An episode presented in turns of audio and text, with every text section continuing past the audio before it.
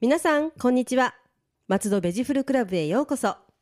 この番組は松戸のお野菜や果物のこと旬のお野菜や果物のことお野菜や果物のことを何でも楽しくわかりやすくお伝えする月に一度の配信のアグリカルチャー番組です私は進行役のラジオポアロ上条英子ですどうぞよろしくお願いいたしますそして番組のメインパーソナリティは皆さんこんにちは農家で野菜ソムリエの成島信孝です成島さんはい今日もよろしくお願いいたしよろましすくお願いいいたしますやすっかり暖かくなりましたね暖かくなりましたはいね、もう農家は忙しい、うんあそうですね はいそっかそういうとこですねはいお花見とかはされませんでしたか実はですね、はい今日カミングアウトする んですがカミングアウトあの北陸新幹線というものに乗ってきましたあ羨ましあい、の金沢で生意気にも兼六園で花見をしてきました、いやーだどこの貴族かと思いましたけ どえいやグランクラスに乗ったとかじゃないですよいやね それが、はいちょっと奮発してグランクラス乗ろうと思ったらはいもういっぱいだったんですよそうだったんですかいや,、はいい、やよかったグランクラスに乗ったって言ったらもうどうしよう ともう嫉妬で番組が進められないところだったんですけど、はえいそんなもんそんなもんいっぱいなんですねはいで私たまたま臨時便ではい席が取れてそうなんですね、はあすごいでもちょっとグランクラスで行ってなんか兼六園で花見とか行ったらじゃあさよならって帰ろうかと思ったんですけど でもそうグランクラスの何が羨ましい飲み放題が羨ましいっていうねそうなんですよねそうかそんな混んでるんです ね、はい、もうすごいし芋洗い状態でした、兼六園が。本当ですかあ本当ですよあーじゃあもう、はい北陸もじゃああれですね本当観光地としてはもうどんどどん成長していっちゃう感じですね、ん。ええああそうでしたか、、はいいやでもちょっと羨ましいですあ、ありがとうございます。 はいさて早速ですがはい本日のメインテーマははい、やっぱり、あの春というと、キャベツ。はい、キャベツはい、本体では一年中あるんですが、はいやっぱり春キャベツというキャベツの中でもちょっと、ああちょっそうとです変わっねた感じのキャはベツないんで、今回はちょっとキャベツをテーマに。はいで、実はですね、はいキャベツ、千葉県ははい全国で2番目のあ産地なんですね。えそんなに作ってるんですねはいまあ、あー松戸に住んでるとそんなそんなわけないだろうって感じはしますが、はい銚子の方にはい行くと、あっちゃもう本当に一面キャベツ畑そうなんですかああはいーそうですかははいなんかそのちょうど銚子っていうとあの浜風が当たってうんそれが美味あしいっていうふうに言われてますね。ーなるほどそうなんですはいねええはいであの、まあ、今もちょっとお話ししたんですがキャベツには春キャベツとあとはい夏秋、はあい秋えー夏秋と書いて、はいえー夏秋キャベツとあと冬これ寒玉キャベツと我々は言うんですけどそうなんですねははいいそれぞれありまして一年中はい食べられるんですけど、中でも春キャベツはちょっとあのいあの一年中なくてもあの特徴のある、はいはいキャベツということで今回はそのお話をしたいと思ぜいひます。おはい願いいたしますじゃあいつものようにあの栄養素と選び方はい保存方法などお話ししたいと思います、えーまず栄養素のことなんですけど、はいあのーキャベツはビタミン C カロテンははいもちろんのこと、はいあの私たちお酒飲みには欠かせない欠かせないはい、消化を助けるはいビタミン U というものがあるんですね。ビタミン U はい、 U です湯かってずいぶん先の方まで行きましたね U はいはいね、U ってなんじゃらほいって。でも、はいこれ別名がありまして、はいこの別名は多分皆さん知ってると思うんですね。はいえーその別名は、キャベジンと言います。えそのままなんですね そのままです ね。キャベジン キとャベジいンう。はあい。そういうビタミンなんですねはい。まあ、キャベジへン、ーキャベツの、まあなんでしょうね。ジンはどっから取ったんですかわかんないですけど、 まあ、まあ、キャベジもうン。キャベジン。ああ、そうなんですね。はい。まあ、そう、あの薬もそこから名前が取られてるんではないかと。そうでしょうね。ええはい。はい。で、あのーまあ、消化を助けるということは、はい。とんかつの付け合わせ、よく、ああ、そうですね。はいはい。とんかつ屋さんに行くと、まずキャベツを2回おかわりしてから食べようみた いな、あれですはいね。まあ、理にかなってると。そうですね。じゃあ、ええあの、やはり、あの、ちょっと胃もたれしがちなええ食べ物にはキャベツは合いわせるといいってことですよね。はい、そうなんですね。で、特に、春キャベツの、はい。はい。あの、中心に近い黄色い部分のは葉いっぱに、この成分が多く含まれていると言われています。あ、そうなんですか。はいついあの、周りの青いところを注目してしまいますが。はい。ではなく、中心に近い方に多いと言われておりますね。あなるほどそうなんですねはい、なんで、お花見で疲れた時にはキャベツを食べ ながら、そうですね。はい、あでもすごくじゃあいいんですね。そういうはキいャベツのあのお通しとかでよく生キャベツとかよくええ出てきますけどね。あはいなるほど。はい。はい、じゃあそんなキャベツの選び方なんですが、はい。ええーとまあ、カシュー寒玉キャベツはいと、は春キャベツ別々でお話ししたいともう思いなんまかす。あの私たちあの消費者が見が見てても春キャベツとあの、はいしっかり実の詰まったキャベツはなんとなく違う感じですよね。ええ別物っていうイメージ。別元で本当にもうはい見た目から違いますからね。そうですね。はい、はい、ぜひお願いします。えー、カシュー寒玉というのはやっぱりあの見た目通り扁平ですよね。そうですね。ペタッとこうしてますね。はい、はい。扁平で丸型の綺麗なものですね。はい。あの巻きがしっかりしていて、はい持ってずしっとしたもの。はいあのなぜずしっとしたものかというとやはり葉の巻きがそうですね多いということでいっぱいこう詰まってる感じですね。詰まってはい。がいいとされてますね。はいあと切り口が切り口500はい、切り口あの見ていただいて500円玉ぐらいの大きさのもの、あの芯のとこですね。芯のとこですねはい。五で百円玉。はい、で乾いてないものですね、はいまあ、これ理由がありましてまず乾いてないものっていうのはやはりあの乾いてるものははい時間が経ってると、そうですね。はい取ってから。収穫しては。はい500円玉ぐらいの大きさのものっていうとそれ以上の大きなものだっていうと、はい。あのやっぱり芯が大きくなってる可う能性があるんんですあ、ね。なるほど。あのやははりキャベツも花が咲きますのい。で、はい。あの花を咲かせようという準備になるとその切り口っていうか芯が太くなっていくんですよどはんいどんどはんいどんはいはい。はい、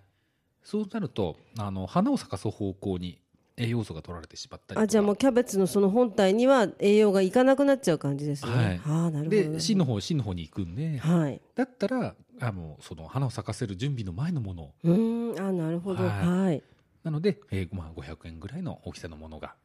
良いとされてますね。はいはいで一方春キャベツなんですが、はふんわりしているんですね。あのそうですね。はい巻きもふわですふわっしとしてま、すね持ってもそんなに重たくないですはしいっていう。でこれはあの軽めなもの、え、逆なんですね。はい、はい。あのですね実は重たいものはやはり葉の巻きが強くしっかりしていそうるんでで。すね。はい。あの春キャベツの特徴の柔らかさが期待できないんですよ。あ、じゃあまあ普通にキャベツ。 あ、なるほど、はいそうなんですね。はいふわまあふわっとね、あの、なんて言うんでしょうね、あのレタスとでもも違うけど、ええあの本当に柔らかい、あの爽やかなっていうか、そんな感じですもんね、い春キャベツ。はい。そうなんですよあのだからあのーまあ柔らかさ別に量が欲しいっていうのは重たいものを選んでもええ構わないんですが、はいやはり春キャベツの柔らかさを楽しみたいということであれば、ちょっと軽めなものを。そうなんですね。はいはい、わかりました。はい、で保存方法なんですが、はいこれもちょっと2通りということではい。 1玉の場合と、一玉。ははいい。、あとカットの場合ですね、はいはい。まず1玉の場合なんですが、はい。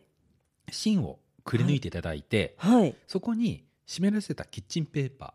ーはい。はい、それを詰めましてあとはビニールでくるんで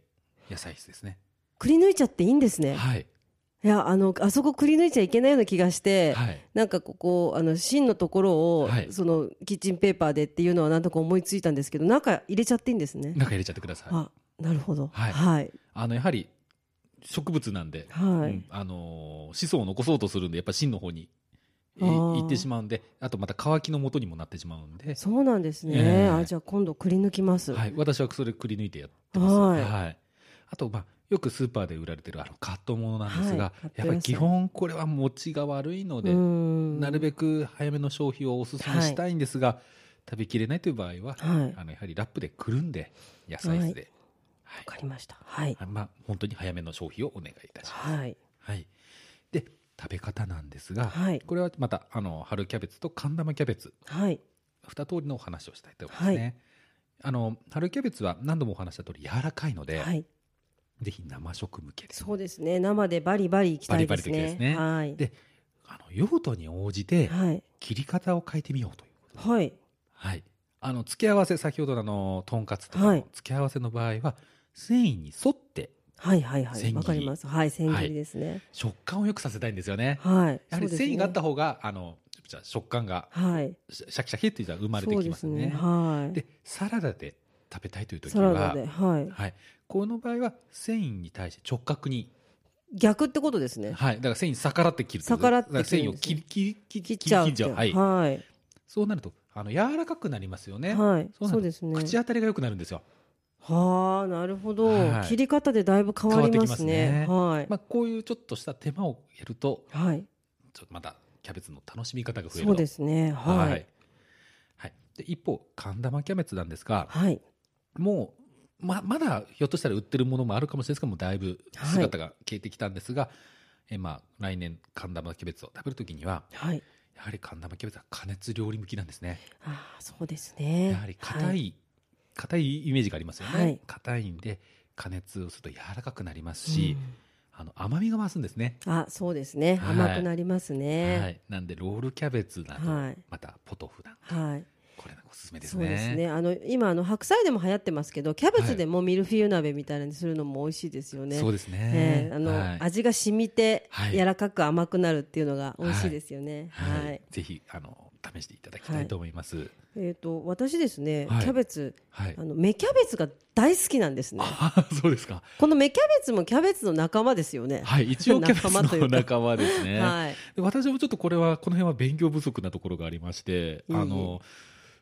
詳しくないんですが育てたことはあるんですよはい。で面白いことに本当にあの茎のところにポツポツポツポツポツってあ、ちっちゃいのがなるんですね。あちれっちゃいのがなるんですいあっぱいはいあ、そうなんですか。はい、あのキャベツをすごくちっちゃい時に収穫するわけじゃないんですね。はい、違うんですよ あのえっ、と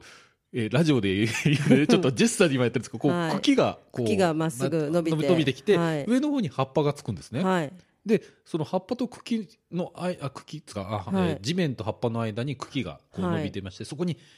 バーッとくっつついてるんですよいああっぱいー、そうなんですね。はいでもそのつき方っていうのは普通のキャベツとは違う。違います。 あそのうなんだなんでしょう本当密集してついてるような感じですねちょっと気持ち悪いですね。 その表現だと。あじゃあなんだろう美味しく言うには何体言ってないんでしょうえねっと、なんだろうな、ぶどうのように。 あそうですねまあぶどうのようでにそそうれですもちょっねと気持ち悪い けど、でも、あ、そうだったんですね。私、はいてっきり、あの、キええャベツを、すごいちっちゃい時に、パンパカパンパン間引きしちゃって、あれができるのかななんて思ってたんですよ。そうですあのベビーコーンなんかはね間そ引うきでですすよけどね。あ、違うものなんです違ね。うもじゃあのなんですよへえ。じゃあこれは今度宿題ということで写真を持ってきますぜ芽キャひベツそのブツブツした写真を見たい です。はい、あそうなんですね。でもまあ、味またねちょっとあの春キャベツとも、はいあの夏あのなんだっけえっと秋冬キャベツとも違って、はいまたちょっと違うんですよね。独特の雰囲気えーだな独独特な感じで、はいはあいそうだったんですね。ありがとうございます。はい。はい。じゃあ、あの、またキャベツの使はい方いということで、はいちょっと、おあの、いろいろご紹介したいと思いますが、はいえー少量の場合、はいはい。軸に切れ目を入れまして、はい一枚一枚剥がして使う。一枚一枚ですね。はいはい。で、えー簡単に千切りしたい場合なんかは、えー4分の1にカットして、はい。あの、切断面を角に、角にして、はい。ピーラーでですピーラーね。あはいはいそうですよね。はい。で、あの、春キャベツを丸ごと使う場合ですね。はいこれは芯をくり抜き、はいそこにあのあで切り込みを入れます。はいさらにであの指で少し開きましてはい。でそこからあの水道水とかで洗うと全体的によ洗えるんですね中まで。すごい。すごいトリビア。え、それすごいですね。やり、はい洗うのが私めんどくさくて。めんどくさいですよね。あ、中ジャーってーっとやればいいんですかはい。で芯をあーくり抜いてこうなんでしょうこうみかわんさっとを割るような感じのイメージで。すやるとごい。トリビア。トリビアですよね。えー、ちょっと嬉しい、これ。 あー、はい知れ知れて嬉しいです。はいぜひ。えー、こそれうなんですはいね。これめんどくさくないんで。そうですね。はあ、い一気に洗えて。一気に洗えてはい。あはいぜひぜひ皆さんお試しください。い。はい。まあ今もずっとキャベツの話だったんでじゃあ松戸でキャベツはい。あるのかってあるんですえええねえ。あ、あるんですね。はいはい。まあ、大きな産地としましては、はいあの矢切地区ですね。はい。はい。焼きり、あ、ネギの焼きりで、キはいャベツもあるんですそうね。この間ょちっょっと矢切の農家さんに怒られたことがありまして、はい。松戸の住民だったら矢切と言うんじゃないって、矢切れと言えって言われたんですよ。ああ、いろいろ言われます ね。あの、最初、矢切りって言って怒られて、はい矢切りでしょって言われて、で、はいそう、どっかでも矢切れって言われた って。わからないです。難しいです。難しいですよねはい。でも、まあ、まあ、とりあえずちょっとあの、一般的に言うと、や、矢切りなんで矢すけ切どなんね。ですけどはい。ね。はい。へえ、キャベツ。はい。まあ、これ2010年のデータなんですが、はいえー春キャベツ、はいこれが約、えー、2000あ2200トンはい。作られてまして、はい。一方、寒玉キャベツは2400トン。はい。まあ、大体同じ量をああ、そうなんですね。はい。これはですね、なぜ矢切にはあのーキャベツが多いかっていうのは理由がありまして、い。はい。あの焼きりネギの産地ですよね。ははい。そうですいね。やはりあの同じずっとネギを作ってますと、はい畑のためにも良くないので、あそれのー、そうなんですね裏作ということで、キャベツを作られてるえなんで同じものを作ってると良くないんですかあのですねやはいはり連作障害っていう、ずっとあの同じ栄養素しか吸っていかないんではああの残ってしまうものもあるんですよね。あーなるほど、はいじゃあいろんなものを育てた方が土も良くなるというか、はいあそうなんですねはいはい、で畑も、まあ、畑を人間に例えるとどんなにカレーの好きな人でも、はいずーっとカレーだと飽きてしま うすごくわかりやすいけどそれでいいのかなって気はしますけどまあまあまあ、土もきっと飽きちゃう飽きちゃう、あはい、ーでもうこんなもんいらねえよっつんで病気を起こすんですねあ反抗して結構わがままです ね。あそうなんですね。はいじゃあいろいろこう裏作という言い方ですけどそういういろいろ作ってというはい、はいなるほどじゃあえ松戸の春キャベツちょっと楽しみですね私意識したことがなかったんで、はいはい食べてみたいと思います。はい、そうですねまあちょっとキャベツあんまり本当に意識したことがないけど芽キャベツが大好きだったんで、 はいちょっとあの松戸のキャベツを意識していきたいと思います。はいそれでは次に皆さんお待ちかね今月の家庭菜園アドバイスをお願いいたします、はい、ちょっとしばらく家庭菜園そうですアドバイスねお休みしてたんですが、はいえーそろそろ枝豆の吐く時期なんですね、そうですね枝豆、はいあのラジオポアロでも、はあいの枝豆のあオーナー制度に申し込みましてあーはい、はい今から収穫が楽しみですはいちょうど今をまくと、はい7月の上旬から中旬くらいはいそうですよねははいい、はい、ちょうどあの花火大会とか始まる頃でいい時でいい時ですねはい食べられるんででなぜこの枝豆をおすすめするかというと枝豆っていうのはやはりあのはい取り立てが一番美味しいので、そうですよねはいはいもし可能であればぜひ栽培していただきたいはいただ難しいんです、そうでしょう ね難しいと思いますはいはい、であの大体やってしまうパターンとしましては、は肥料を上げてすぎ上げすぎちゃうんですねあーなんか陥りがちな感じしますねはいあの枝豆は実は肥料はあまりいらないんですねあそうなんですか。ははい、あはあのー肥料を与えすぎますと、はい花咲かさないんですよあ。花咲かなっていうことは実がつかないんですよねえ木ばっかり成長しちゃうんですよそうああなるほどそうなんですねは。いやはり植物なんで、はい。あの豊かに育っちゃうと子孫残そうとしないんですよねなんかいろいろなんか哲学だ ななんか深いなと思いますけどさっきからそうですかはい、はい、なるほどはいなんでちょっと苦しい苦しいっていうふうにさせた方があーでもそうですねトマトも甘くなるとか言いますもんね、はい水をあげない方がいいとか、はいなるほどじゃああんまりその肥料をたくさんあげずにはい育てるということですねそうはですね、い枝豆はそうなんですね、はいであの種まきの10日前までにははい肥料をまいてよく土に混ぜていただきたい、はいはいそれは理由がありまして、はいやはり皆さん有機のものをはい使いたいと思うんですよね。で、あのー土に混ぜると、はいやはりあの発酵を始めるんですね。はいはい、そうなるとガスが出たりしますんで、はいあのー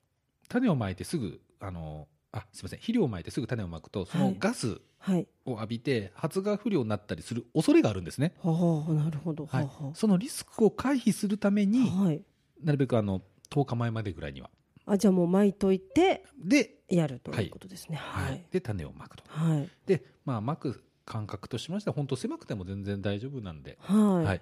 あの巻いていただきたいと。えーはい家でできたらでもすごい嬉しいですね。はでなぜ今かというと結構3月にも巻いてしまう人がいるんですい。が、はい。お掃除もに合わないために、あ、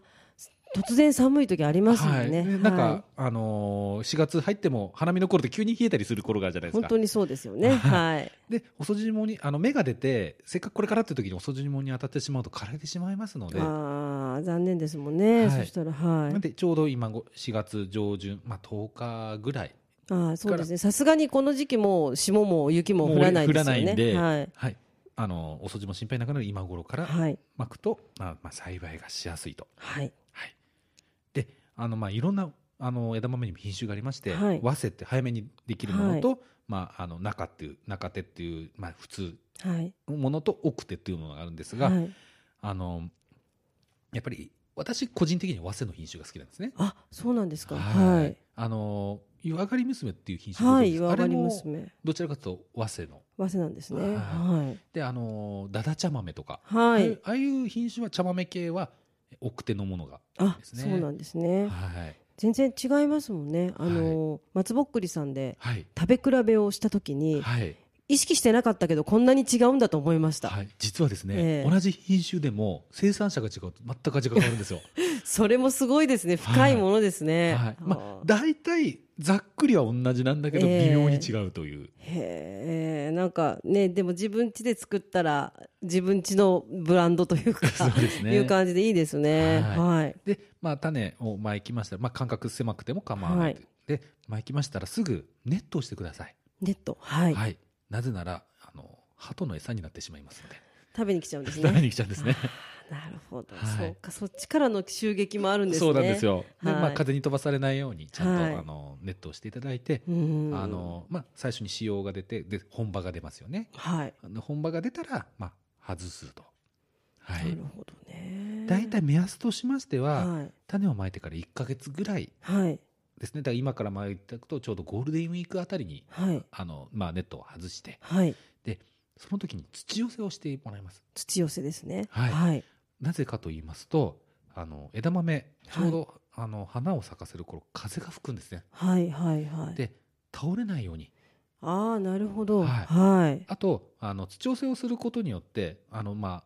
えーっとダダムじゃなく失礼しましたえーっとど堤防土そうです手ね土土手手ですねはいみたいになりますよね、はいそうするとあの水これ梅雨に入りますんで、水はけが良く良くなるなるほどはいはいはいああなるほどあなんか理由を聞くとあはあいなるほどって思いますはいねまあ、その2つの理由から、はいはいでちょうど、えーそうですね6月過ぎてくると花が咲きますが、はいその頃カメムシが出てくるんですねああ今度は虫ですねははいいで、まあ、害虫に気をつけていただきたいと、はいじゃあ害虫の害虫はもう何か巻くかなんかねやっぱりネットみたいなものですかねはい、やはりもう薬剤散布が一番効果的なんですが、はいちょっとまあ薬を巻きたくないという方は、はいあの網を、まあ、1ミリぐらいのはい目のものの、カメムシちっちゃいですよねはいで入っちゃいますね入っちゃうんですよあー意外となるほどはいで、まあ、ネットを、ううんん、かぶせてかぶせて、はいまあ、支柱を使ってですね倒れてしまうんでネットだけをかぶせてしまうと、はい、あなるほどはいはいそうですか、はいなるほどね手間がかかってるんです手ね間がかかってるんですねはいで大体そうですね花が咲かってみあの鞘ができてはいでちょっと膨らんで、まあ、これも好みなんですがパンパンが好きな方もいらっしゃれば、ええちょっとあのパンパンになる手前ぐらいが好きだという方もいらっしちゃょっいますとあのぺっちゃんこのところにもこっとしてるのが好きな方もいいらいらっしゃるんですよねいますよはいはいまあ、それはちょっと皆様の好みであじゃあそれ育つのをちょっと見ながら、はいい、い時にもう収穫という感じ収穫あーで収穫したらすぐ茹でていただきたいと。これですよねはいはい、枝豆ははい、もう鍋持ってけっていう話ですそよんぐらいねですよね、はいもしアウトドア道そ具があうれですよば。ねだからもはういその枝豆のオーナーのあの申し込んだので、はい本当に鍋と、はい。あのカセットコンロ持っていこうかなと思ってますけどね ははい、じゃあでも家でもしできたらすごくいいですね。それで収穫して本当にそこい、ではい、もう枝豆パーティーっていうことですそもうんね。ですね。ちょっとあの広いお庭のある方だったら、そうですね。ぜひやっていえただきたいと思いますねえ。ぜひ皆さん試してあの、はいやってみてください。はいでは次に成島さんがメインで作られているアジサイネギ情報をお願いいたします。えー今月もあの、はいアジサイネギの加工品のはいご紹介ということで、はい実はですね、ここでまた新商品ができまして、はい馬からアジサイネギという、はい実はここにあります。はい、馬からアジサイネギもうね見たからに本当にはい、もう美味しそうとしか言いようがないこの色つや、はいこの色色味といい本当ちょっとうま辛な感じで,、はいで私なんかそわそわしてるのはここにちゃんと箸があ り、はいそして試食ができるようになってるんですね、はいでしかも今日はですね成島さんの奥様メイドの素晴らしいここにお料理がございます、はいこちらは何でしょうかはい、えー鶏のささみと、はいはい、あと、えー千切りしたネギ、はいそれに、えーこの馬からアジサイネギをあえたものです。もうねこれ私の好物全部入ってます ね鶏にもうネギにみたいな感じいや美味しそうですね本当いい香りはい、はいでちょっとピリッと辛いんで、はい必ずお酒が飲みたくなるとはい、じゃあ飲みたくなりたいと思います。はいちぜょっひとお願いじゃあですいいですかいただいて、ではすいませんラジオをお聞きの皆さん、はい私が先にいただきます。鶏のささみとこのネギがねこう一緒にこうあえてあります。はいそこにこの旨辛紫陽花ネギがあるんですけどいただきます。はい